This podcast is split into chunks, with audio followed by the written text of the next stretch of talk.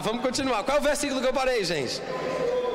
Ele está falando aqui de homens, muito provavelmente, com respeito aos virgens, ele dá a sua opinião, dizendo que por causa da situação angustiante, que era de perseguição, de tribulação para os cristãos, era bom permanecer do jeito que estava. Se tivesse casado, continuasse casado. Se estivesse livre, separado, não procurasse se casar. Mas se quisesse se casar, não seria pecado por causa disso. E também o virgem. Ele não começou falando dos virgens? Aí ele fala, e também o virgem, se casar, por isso não peca. Vocês estão entendendo, gente? E ele continua: assim, ainda assim, tais pessoas sofrerão angústia na carne, e eu só queria poupar vocês. Tem tribulação e angústia no casamento, angústias na carne. E Paulo é bastante franco em relação a isso. No versículo 29 ele fala: Isto, porém, vos digo, irmãos, o tempo se abrevia coisa está ficando cada vez pior. Jesus está às portas. É isso que ele está dizendo. O tempo está ficando cada vez mais curto. O que é que nos resta? O que nos resta é que não só os casados vivam como se não fossem. Ou seja, que o casamento não seja o sentido da sua vida. Que você não viva em função disso 24 horas por dia. Tudo bem que você vai cuidar das suas obrigações, você vai pagar à mulher o que é devido, você não vai se privar dela, você vai conceder à mulher a sua parte. Mas ele diz: não só os casados, não, eh, não só os casados devem viver como se não fossem, colocando em primeiro lugar as coisas de Deus, o reino de Deus, mas não só os casados vivam como se não fossem, e aí ele diz: 30, mas também os que choram, que não se preocupem por causa das angústias que experimentam nesse mundo. Os que são casados, vivam como se não fosse. Os que choram, como se não estivessem sofrendo por coisa alguma. Os que se alegram, não se iludam com a alegria desse mundo. Os que compram, sabendo que isso não vale nada, como se nada possuíssem. E os que se utilizam deste mundo, como se dele não usassem. Por quê? Porque tudo que a gente vive aqui, seja casamento, alegria, tristeza ou posse de bens, tudo isso é passageiro. É isso que ele está dizendo aqui. Os que são casados, lembrem-se, tem coisas mais importantes. Tentem viver como se não fosse. Os que compram, como se nada possuíssem. Os que choram, como se nada te afetasse. Os que se alegram, como se isso não fosse tão importante. Os que, os que usam o mundo, como se dele não usassem. Porque a aparência desse mundo, as primeiras coisas como as conhecemos, passarão. A aparência desse mundo vai passar. Amém, irmãos? Versículo 32. O que realmente eu quero é que estejais livres de preocupações. Porque quando a pessoa se casa, está implícito na declaração que Paulo fez agora, que o casado tem que se preocupar com a sua esposa. A esposa tem que se preocupar com o seu marido. Tem que haver uma preocupação mútua. É bíblico, irmãos. Amém, gente? É bíblico. É por isso que ele diz: Eu gostaria mesmo é que vocês estivessem livres de preocupações. Quem não é casado se preocupa, se ocupa, pensa, cuida das coisas do Senhor, de como agradar o Senhor. Mas o que se casou cuida das coisas do. Como é que diz aí, gente? Versículo 33. Mas o que se casou cuida das coisas do. Da onde? Por quê? Porque o casamento é uma coisa mundana. Ninguém vai dizer amém, pelo amor de Deus. O casamento é uma coisa do mundo. Ele acabou de falar. Comprar, usar, se alegrar, se entristecer, estar casado, tudo é coisa dessa vida desse mundo. E a aparência desse mundo passa. Por isso é que ele diz que a pessoa que está casada cuida das coisas do mundo, porque cuida do seu casamento, cuida da sua esposa, que é uma coisa do mundo. Um dia, quando o nosso corpo for transformado na ressurreição, nós seremos como os anjos. Nem nos casaremos, nem nos daremos em casamento. Será uma nova realidade. Mas por enquanto, no mundo, o casamento existe. O casamento é uma coisa mundana e é uma coisa carnal. Amém, irmãos? Alô? Alguém poderia dizer, eu pensava que era de Deus, mas não foi Deus que criou, gente. Claro que é de Deus, mas é carnal. Não foi Deus que deu o nosso corpo. Não foi Deus que nos deu a nossa carne. É para esse tempo, é para essa época. Não é carnal no sentido de ser diabólico, entendeu? Mas é carnal no sentido de ser carnal. Eu não, fico, eu não tenho que explicar tudo para vocês. Vá pesquisar por conta própria. Um dia você entende. Então ele continua. Quem não é casado, 32, cuide das coisas do Senhor, de como agradar ao Senhor, mas quem se casou, cuide das coisas do mundo, de como agradar a esposa. E assim está dividido. Irmãos, quem se casa tem que estar dividido. Eu sei que a ênfase aqui é para os homens, e a partir agora do versículo 34 ele vai começar a falar de mulheres, mas isso se aplica para os dois. E esse comecinho do versículo 34, assim está dividido, na verdade deveria estar no finalzinho do versículo 33, porque é ali que ele fecha o assunto. Mas é um bloco semântico. Mas o que se casou cuide das coisas do mundo de como agradar a esposa. E assim está dividido. Versículo 34. Também a mulher, e aí ele vai falar outras coisas. Mas é interessante aceitar o fato de que uma pessoa casada está dividida. Diga, está dividido. Por que é importante entender isso? Eu vou agora dar um exemplo de uma mulher casada. Às vezes, a mulher vai para a igreja segunda, terça, quarta, quinta, sexta, sábado, domingo, segunda, terça, quarta, o tempo inteiro. O marido pode até não ser crente, mas a mulher que está errada. Ouviu o que eu falei? Porque se ela é crente e ela sabe que sendo casada ela tem que estar dividida, isso significa que ela não pode estar viva e morta dentro da igreja. Ela tem que ter um meio termo, tem que ter uma divisão, compadre. Amém, gente? Tem que ter bom senso, criatura. Bom senso, olha o testemunho. Aí se o marido disser para mim, irmão Natan, que eu não devo mais ir para a igreja, que eu não devo mais ser crente, que eu tenho que negar Jesus, o que é que eu faço? Desobedeça. Desobedeça. Porque você não tem que obedecer ordens de qualquer pessoa que esteja acima de você ou que tenha uma liderança sobre a sua vida que seja contrária à palavra. Pode ser pastor, pode ser presidente, pode ser policial, pode ser marido. Se diz uma coisa que é contrária à palavra, você tem a obrigação e o dever de consciência de desobedecer. Lembra daquilo que Paulo, daquilo que Pedro e João disseram? As autoridades de Israel ordenaram-lhes expressamente que eles não ensinassem nem falassem no nome de Jesus. E eles disseram na cara deles: Nós não podemos deixar de falar das coisas que vimos e ouvimos. Eles disseram: Vamos desobedecer. E depois Deus manda um anjo, porque eles tinham sido presos por essas autoridades, libertam os homens da prisão e dão uma ordem, lá em Atos 5,20, dizendo: Vão para o templo e digam ao povo todas as palavras desta vida.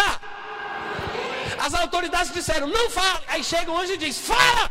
A autoridade diz: Não fala. Aí o anjo diz: Fala. O anjo de Deus está dizendo para eles: desobedeçam. Diga amém. Depois eles são apanhados de novo, no capítulo 5. Aí as autoridades dizem: Meu Deus do céu! Eu, ou eu quebro o relógio ou eu quebro o púlpito um dia. Disse, Meu Deus do céu! Nós falamos para vocês com todas as letras que vocês não pregassem, não ensinassem, e vocês estão enchendo Jerusalém dessa doutrina. E ainda estão falando que a culpa é nossa. Que foi a gente que matou esse homem. Aí Pedro diz: obedecer antes a Deus do que aos homens. Irmãos, Pedro disse: todas as vezes que uma autoridade me der uma ordem que é contrária ao que Deus quer que eu faça, eu vou desobedecer. Amém? É bíblico desobedecer. Agora, não significa. E por que que se o marido disser que a mulher tem que parar de ir para a igreja, ela tem que desobedecer? Porque está escrito em Hebreus capítulo 10, versículo 25, que nós não podemos deixar de nos congregar, como é costume de alguns. Antes, pelo contrário, nós devemos fazer admoestações cada vez maiores à medida que vemos que o dia da volta de Cristo se aproxima. Então a gente não deve deixar. Agora, não significa que a mulher tem que estar viva e morta dentro da igreja se ele está incomodado e, e, e a culpa é dela porque ela não entendeu que quem está casado deve viver uma vida dividida, não pode simplesmente agradar o Senhor. Se queria só agradar o Senhor, que não se casasse.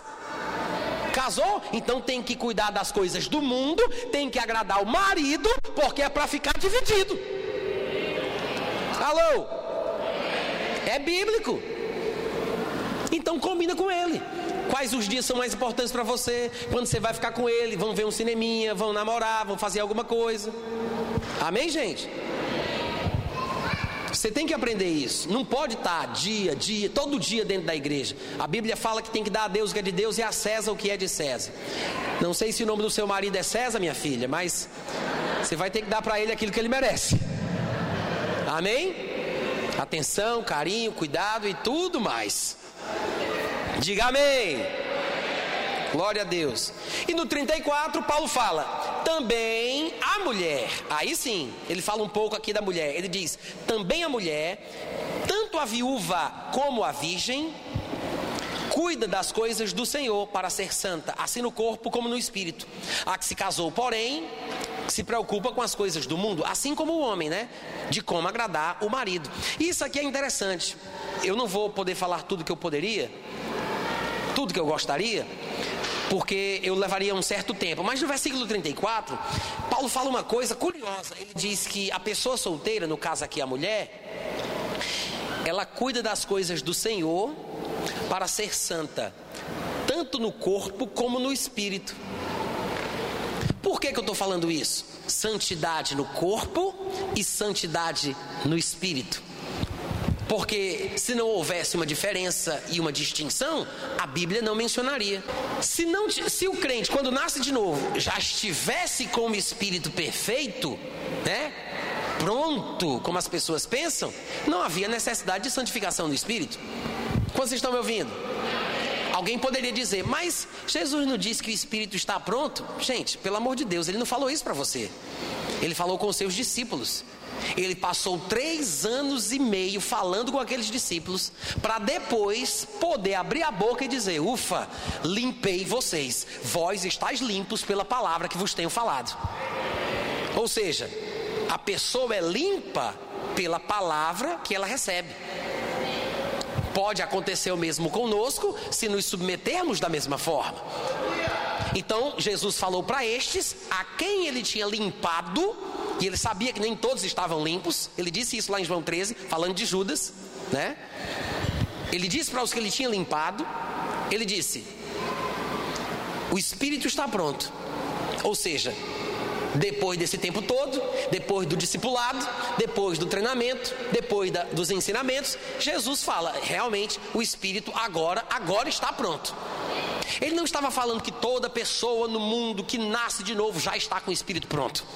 Ele não disse isso, porque se fosse assim, não teríamos qualquer instrução na Bíblia para crescermos espiritualmente, como crianças recém-nascidas, desejando o leite da palavra. Há um crescimento espiritual. Amém, gente? Existe um amadurecimento, um aperfeiçoamento. Então, o espírito do crente não está pronto só porque ele creu para ficar pronto como dos discípulos ficou, tem que passar tempo, receber a palavra, passar pelo discipulado, até chegar nesse momento. É por isso que Jesus falou com eles, que o espírito deles estava pronto. Então, quando Paulo fala que a mulher procura ser santa no corpo e ser santa no espírito, é porque existem impurezas no espírito humano. Em 2 Coríntios, capítulo 7, versículo 1, Paulo disse: Ora, já que temos tais promessas, purifiquemo-nos de toda imundície, tanto da carne quanto do Espírito. 1 Tessalonicenses capítulo 5, versículo 23, todo mundo lembra. E o Deus da paz vos santifique em tudo. O que é tudo? Que o vosso espírito, alma e corpo sejam conservados íntegros e irrepreensíveis até a vinda do Senhor Jesus. Existe uma santificação no espírito do crente. Mesmo sem entender, diga um amém pela fé. É preciso que compreendamos isso. Irmãos, quando um crente peca, tem gente que diz assim: não, quando o crente peca, o espírito dele não peca, porque o espírito está pronto, o espírito é perfeito. Quando ele peca, o corpo peca, mas o espírito vira de costa. Eles não dizem isso, né? Mas eu digo. Quando a pessoa peca, é a pessoa que peca: espírito, alma e corpo. Os três são interdependentes e se afetam. Não pense que se você pecar sexualmente não vai afetar o seu espírito, porque vai. Para falar a verdade, se você estivesse forte espiritualmente, você jamais teria pecado sexualmente. Amém, irmãos? Se uma, se uma vara de ferro atravessar o meu crânio e prejudicar uma parte do meu córtex cerebral, isso vai afetar a minha capacidade de raciocínio. as minhas faculdades racionais, o meu entendimento, talvez uma área da minha memória, da minha lembrança. Alguma coisa vai ser afetada. O corpo é afetado, a minha mente também sofre restrições. Se eu tiver um problema espiritual, pode ser também que o meu corpo fique desbalanceado. A química do meu corpo também seja alterada. Um afeta o outro. Então não pensa que o espírito está destacado como se fosse o hidrogênio da tabela periódica e que ele não tem qualquer tipo de ligação com os pecados que você comete, ou que você não precisa cuidar dele também. Amém, gente? Vamos para frente. Então ele fala sobre ser santo do corpo, mas também é, é preciso entender que existe uma santidade no espírito. No versículo 35 ele diz: Digo isto em favor dos vossos próprios interesses. Não que eu pretenda enredar-vos, controlar-vos, manipular-vos, dizendo para vocês fazerem o que eu quero. Mas eu só digo isso para o que é decoroso, para vos facilitar o consagrar-vos desimpedidamente ao Senhor, porque numa relação matrimonial existem alguns impedimentos para uma consagração livre. Você não pode orar, jejuar do jeito e na hora que quer, no tempo que você desejar, não dá. Tem que ser tudo combinado. Amém, gente? Tem que ser tudo combinado. Existem alguns empecilhos, dificuldades, impedimentos, tribulações, Paulo deixa isso bem claro. Entretanto, versículo 36: se alguém julga que trata sem decoro, e aqui vem uma coisa interessante que tem que ser comentada. Na minha Bíblia, no versículo 36, diz assim: se alguém trata sem decoro a sua filha, alguém aqui tem uma versão que diga do mesmo jeito? A sua filha? Alguém tem uma versão que diga a sua virgem, a sua virgem? Alguém tem uma versão que diga a sua noiva? Certo. É o mesmo problema de antes. É a palavra partenos sendo interpretada ou traduzida de acordo com o entendimento da pessoa que nos deu os textos que temos nas mãos. Alguns de vocês têm um texto, eu tenho outro. Outras pessoas aqui têm outro texto diferente. Vocês viram que tem três versões diferentes: sua, vi, sua filha, sua virgem, sua noiva. E existe uma, uma quarta versão que eu acho, não sei, talvez aqui ninguém tenha, que diz Exatamente assim, eu vou ler para vocês, literal do texto tradicional, é o nome da versão. Se algum varão julga conduzir-se indecorosamente para com a virgindade dele mesmo, e caso ele esteja além do apogeu da idade, e caso assim tem de ser feito, que se faça o que, que faça o que ele deseja, ele não peca, case-se Todavia, versículo 37, o varão que tem se postado firme em seu coração, não tendo necessidade, mas tem autoridade a respeito da vontade própria dele mesmo, e isto bem resolvido no coração dele mesmo, guardar a sua virgindade, faz bem. Essa versão diz o quê? Diz que é a virgindade da própria pessoa, não é da minha filha nem da minha noiva a minha virgem seria a minha noiva, né? Algumas pessoas pensaram: será que a minha virgem é minha filha ou será que a minha virgem é a minha noiva? Aí alguém disse: eu vou botar a noiva. Depois bota aí que eu vou botar a filha.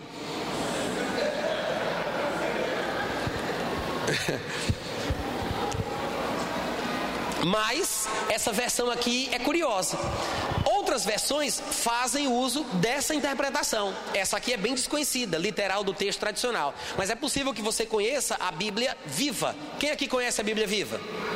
Na Bíblia viva diz assim: Ó, oh, como eles optaram a tradução. Versículo 36. No entanto, se alguém sentir que deve casar-se porque tem dificuldade em controlar seus desejos, está certo, não é pecado, que se case.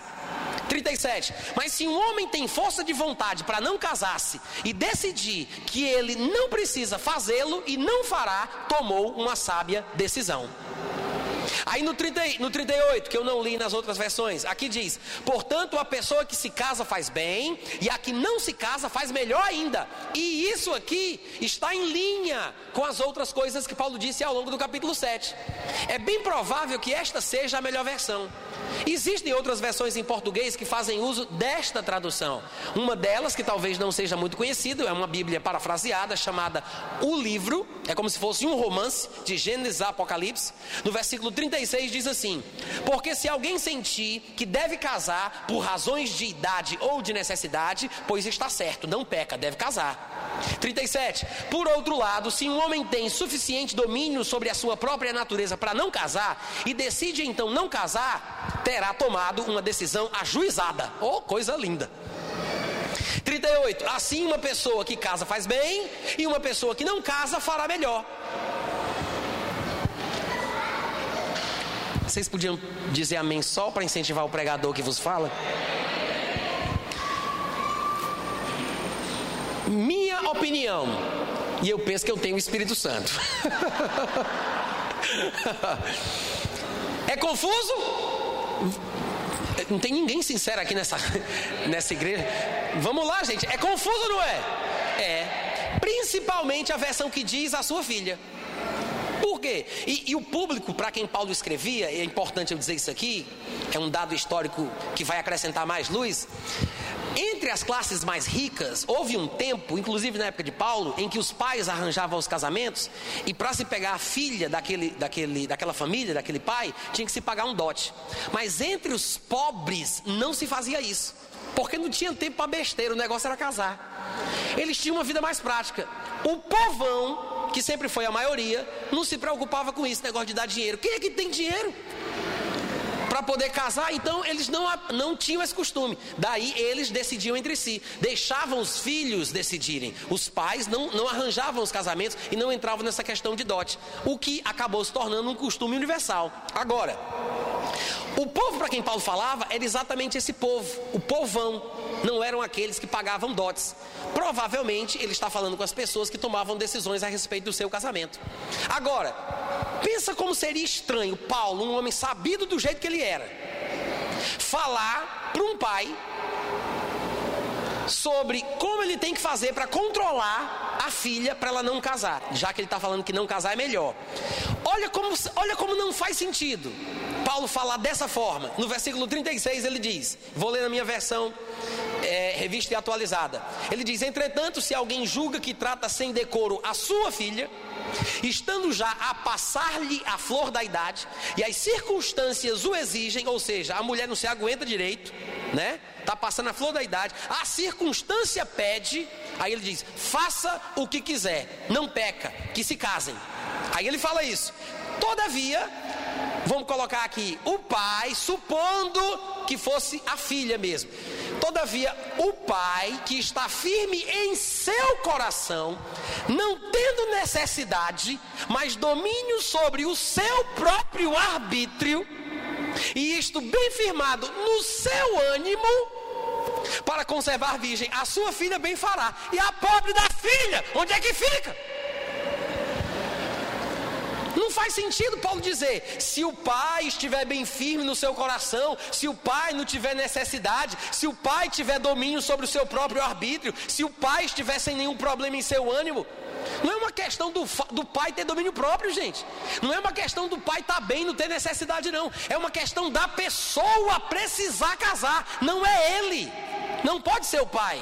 Ele não está falando com pais que controlam as filhas. Se o pai não tiver necessidade, se tiver domínio próprio, não tem sentido. Vocês estão entendendo o que eu estou falando? É bem provável uma segunda versão que poderia fazer sentido seria sua noiva. Faria mais sentido, porque ele poderia estar dizendo o seguinte: entretanto, se alguém julga tratar sem decoro a sua noiva, que seria a minha virgem, a sua virgem, né? Eu estou tratando sem decoro a minha virgem, que é a minha noiva, estando já a passar-lhe da flor da idade, as circunstâncias o exigem, então que faça o que quiser, não peca não, que se case.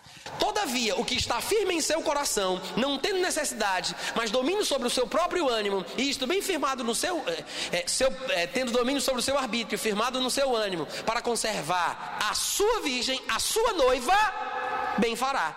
E assim, quem casa com a sua virgem, com a sua noiva, bem faz, mas quem não se casa faz melhor.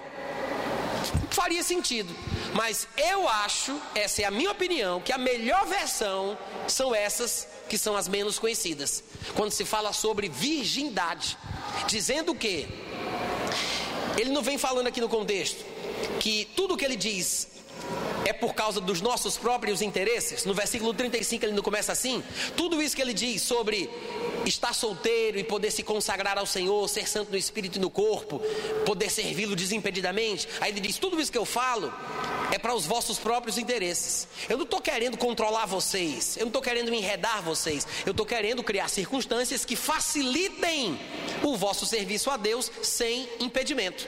Aí ele fala: entretanto, se alguém julga que não está tratando de forma coerente ou correta ou devida a sua virgindade, estando já a passar da melhor fase da sua vida, se as circunstâncias exigem, faça o que quiser, não é pecado, se case.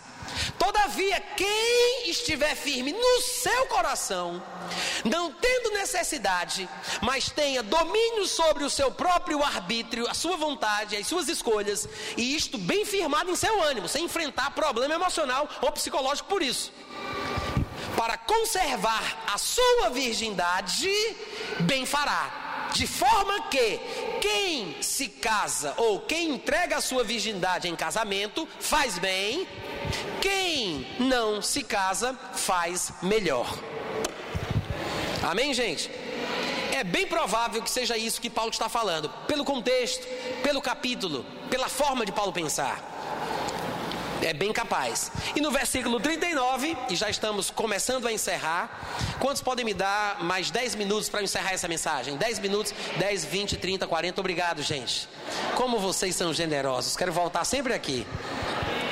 Versículo 39. A mulher está ligada enquanto vive o marido. Contudo, se falecer o marido, ela fica o quê? Ela fica o quê? Não, vamos lá, gente. Eu fiz uma pergunta, eu espero uma resposta. Ela fica o quê? Para de sussurrar. Fica o quê? Livre. A viúva fica livre, né? Fica livre do dito cujo que morreu, não, viu? Sim, fica livre dele porque não está mais casada. Mas o contexto do fica livre aqui é para casar com quem quiser.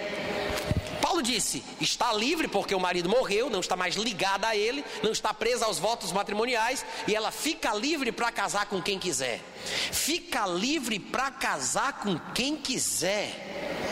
Gente, isso tinha que ser uma música. E fica livre para casar com quem quiser. Tinha que ser uma música. Parece que dentro da igreja as pessoas não aprenderam que a pessoa está livre para casar com quem quiser.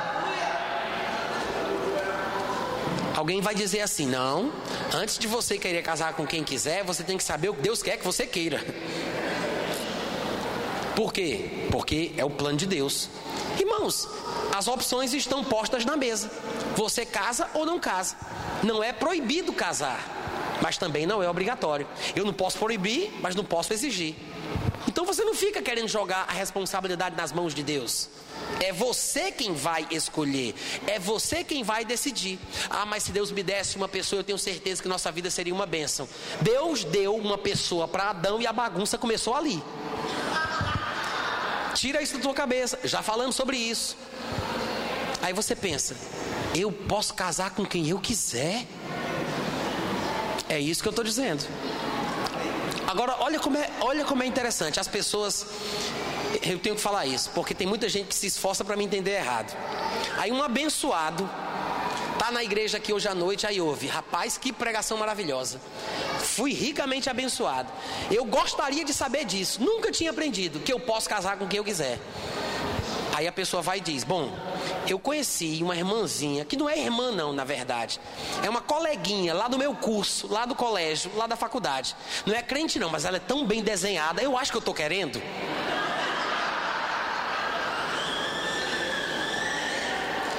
E o pastor disse que eu posso casar com quem eu quiser. Olha como o diabo é sujo. O problema é esse. O que é que tu tá querendo, criatura? Os irmãos estão me ouvindo? Aí a irmã diz: Não, mas eu sei o que eu quero. Eu quero casar com um homem maduro, espiritualmente enriquecido, hum, um padeborré, um gentleman. Eu quero um homem cheio de Deus, ungido no ministério, alto, de olhos verdes, lindo, rico, claro um lorde. Aí eu fico olhando assim, eu digo, como é que tu sabe que um homem como esse vai querer casar com uma mulher como tu?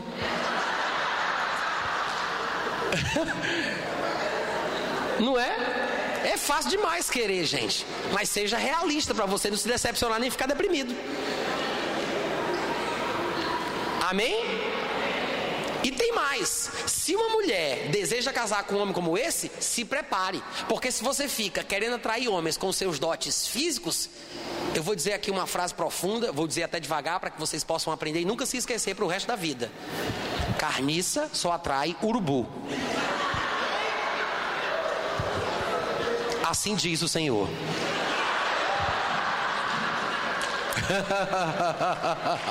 Pode bater palmas se quiser, não tem problema não. Amém?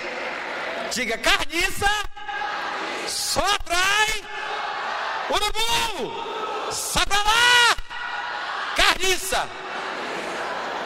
Amém, gente? Fica livre para casar com quem quiser. Isso aqui é interessante, porque as pessoas poderiam dizer: Mas vem cá, são só as viúvas que podem casar com quem quiser? Porque ele não falou nada sobre as virgens, sobre as solteiras. Ah, meu Deus, e agora? Eu posso ou não posso? Gente, é claro que qualquer pessoa que está solteira, numa condição legítima, nos padrões da palavra, para o casamento, pode casar com quem quiser. Na verdade, deve casar com quem quiser. Doido é que casa com quem não quer.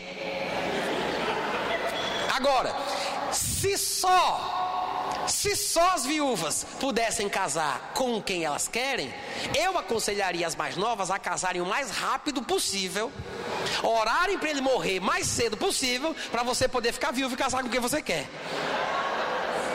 Mas como isso é ridículo e não tem o menor sentido, saiba de uma coisa: você pode casar com quem você quiser.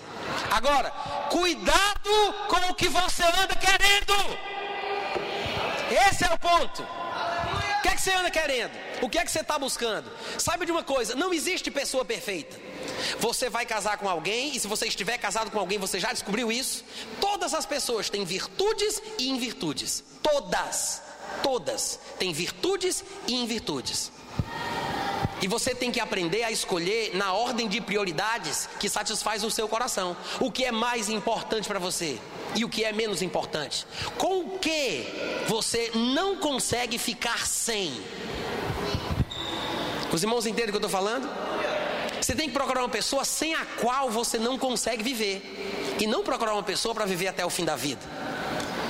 Coloca o que você realmente quer em prioridade. Se o que realmente lhe interessa é que a pessoa ame a Deus acima de tudo, ou se para você isso é importante, mas não está no topo da lista, então seja verdadeiro consigo, tenha consciência do que você está buscando e analise as pessoas que você conhece. Você não vai casar com a pessoa que você quer pela fé. Você não vai determinar em nome de Jesus, é minha, minha, minha, minha, é minha, minha, minha, minha, minha. É, não existe isso, viu, gente? Amém, gente? Alô? Não existe isso. E como é que eu faço, irmão Natan, para poder casar? Até isso eu vou ter que dizer. Jesus nunca casou porque não queria casar, porque tinha um propósito na vida de viver solteiro e cumprir a obra. Jesus nunca, nunca foi visto conversando sozinho com mulheres. Lá em João capítulo 4, a Bíblia diz que Jesus, cansado, parou, sentou num poço e o pessoal foi comprar comida para ele, os discípulos. Jesus ficou sozinho. Só que, nas casualidades da vida, porque a vida é uma caixinha de surpresa. Vocês estão me ouvindo, gente? Chega uma mulher para tirar água do poço. Aí tá lá Jesus sozinho com ela, ó. Sozinho. Aí começa a conversar, conversa vai, conversa vem, conversa vai, conversa vem. Aí os discípulos chegam. A mulher que conversava com Jesus ficou admirada que Jesus falasse com ela. Por quê? Porque ele era judeu e ela era samaritana. Os judeus não se davam com os samaritanos. A admiração da mulher é porque Jesus, judeu, falava com ela, samaritana. Os discípulos que conheciam melhor Jesus, quando chegaram, não se admiravam que Jesus estivesse falando com uma samaritana por ser judeu. Por quê?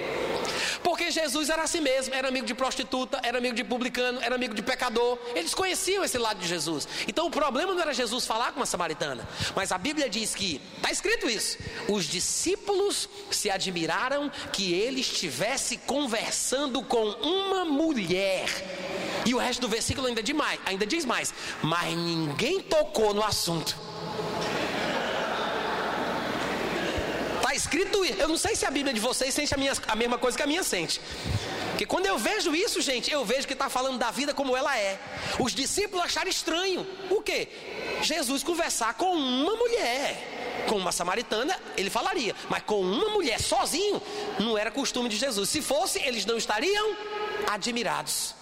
Se admiraram que ele falasse com uma mulher. Mas ninguém ousou cutucar Jesus e perguntar: e aí, o que é que está rolando? Ninguém fez isso. Agora, sabe o que é que isso nos mostra? Que Jesus, que não queria casar, não dava oportunidade ao diabo. Não dava ocasião para sair do plano de Deus para a vida dele. O que ele tinha firmado em seu coração estava firme e ele não dava brecha. Ou seja, Jesus não batia papo, não conversava com mulheres sozinho. Agora, se você pretende casar, é preciso bater um papo de vez em quando. Conversar, conhecer. Amém, irmãos?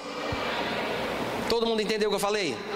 Amém. E para concluir, eu vou dizer o seguinte: alguém poderia falar, Natan, qual é a melhor, o melhor conselho que você me dá para que eu escolha uma pessoa que seja compatível comigo da melhor forma possível. Eu deveria ser guiado pelo Espírito Santo? Alguém poderia dizer. Sim, ser guiado pelo Espírito Santo é uma boa dica. Mas para o Espírito Santo te guiar, você tem que saber o que você quer. Porque o Espírito Santo ele não vai te conduzir a ser ou fazer o que você não quer. Amém, irmãos? Com respeito às coisas da vida que Deus colocou nas nossas mãos para escolher, Ele nos orienta, mas somos nós que escolhemos. E é preciso entender isso. Versículo 40 de 1 Coríntios, capítulo 7, Paulo diz o seguinte: Todavia a mulher viúva será mais feliz se permanecer viúva, segundo a minha opinião, e eu penso que também eu tenho o Espírito Santo, o Espírito de Deus. Olha só, como é que eu vou escolher uma pessoa para casar com ela? Em cima de tudo que a gente já ouviu, você já sabe. Uma pessoa com quem você consiga se comunicar de igual para igual, que existe uma compatibilidade espiritual, intelectual, emocional e física. É simples assim, compatibilidade. Se a pessoa gosta de você do jeito que você é, se ela se sente bem com você do jeito que você é, e você se sente bem e gosta dela do jeito que ela é, pronto, gente, não tem mistério. Não tem mistério. Ah, mas e se no futuro esse homem virar gay?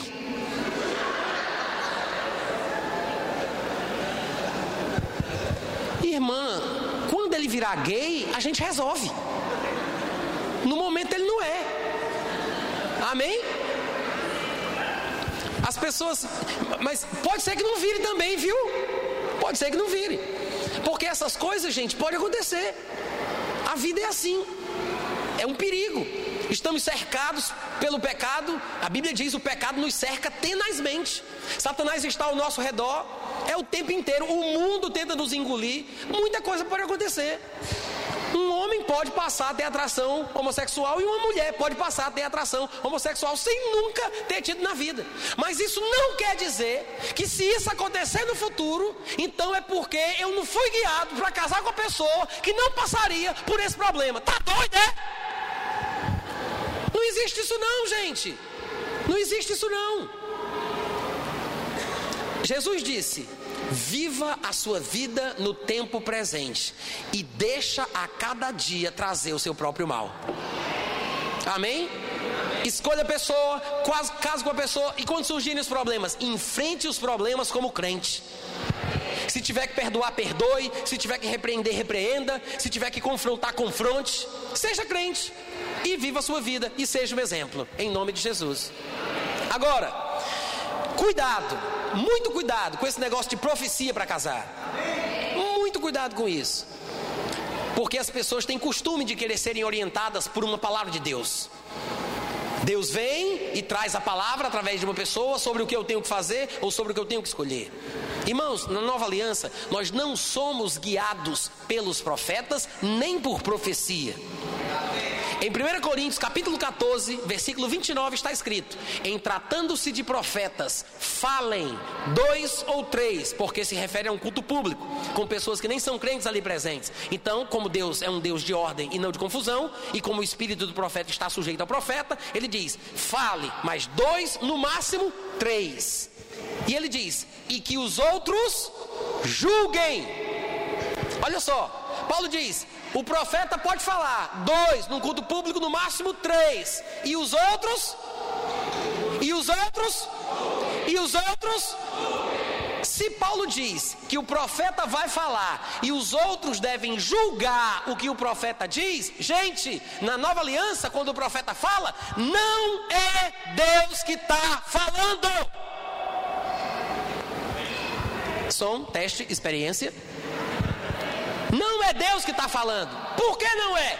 Porque se Deus falar, ninguém deve julgar o que Deus diz. Manda quem pode, obedece quem tem juízo. Está doido?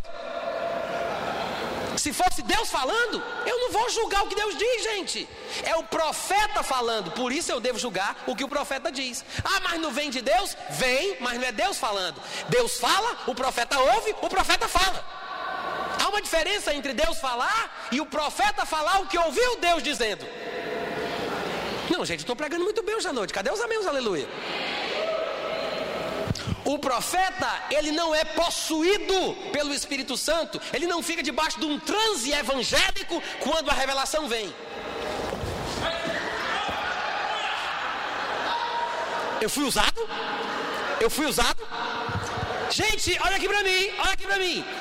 Nós fazemos isso. Não é o Espírito Santo que faz isso com a gente, não? Não. Nós é que fazemos isso no Espírito Santo. Eu pulo, eu corro, eu giro e ninguém vai me parar. Agora, eu faço porque eu quero. Eu tenho liberdade para correr no Espírito, para girar no Espírito, para pular no Espírito.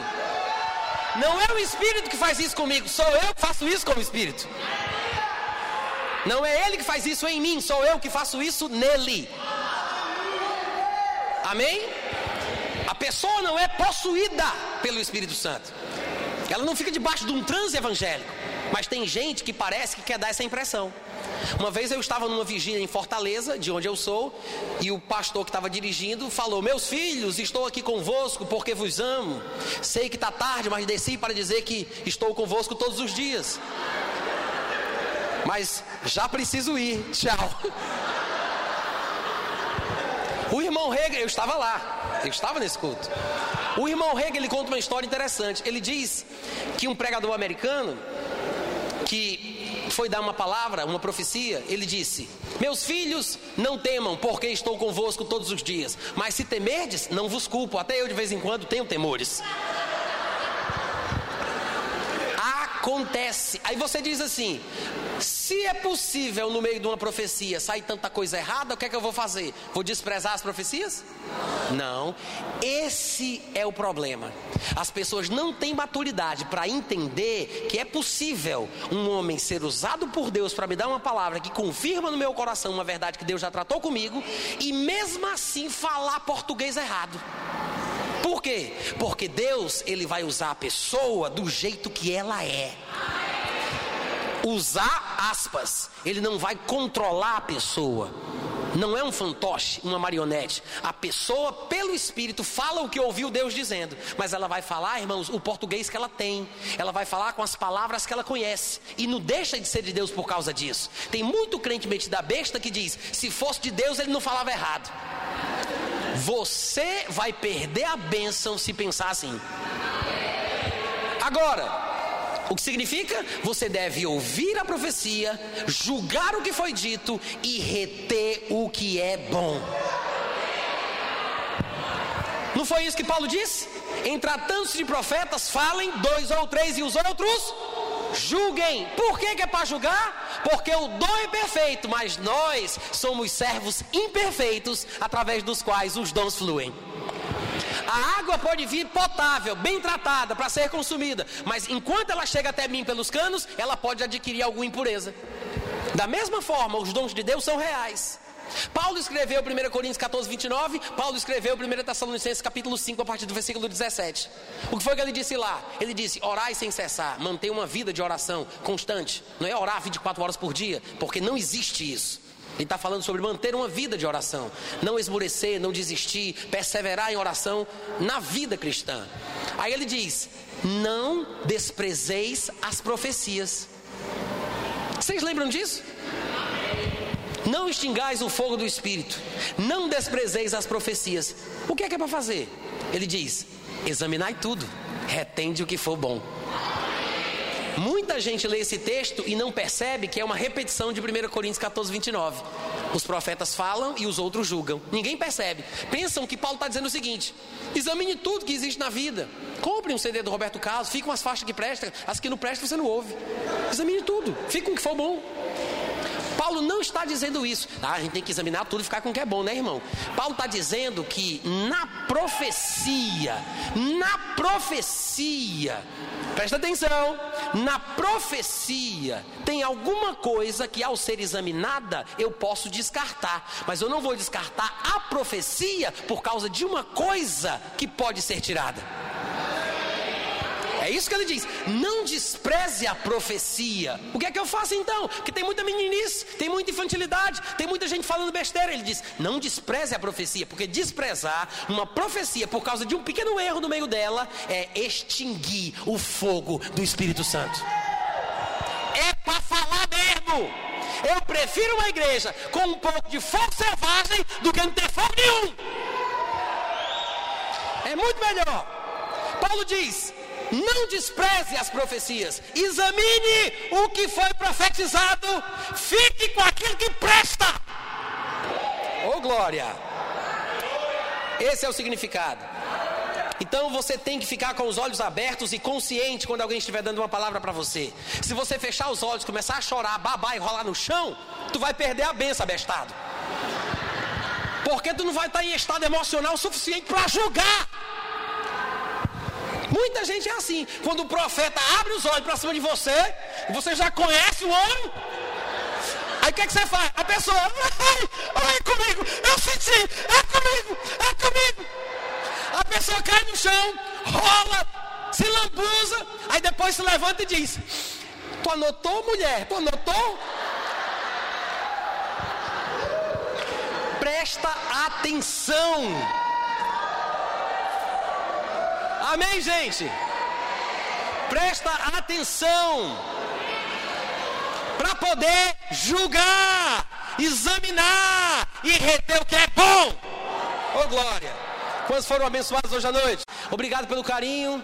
Obrigado em nome de Jesus. Foi maravilhoso, tá, gente? Vocês são uma benção. Glória a Deus. Amém.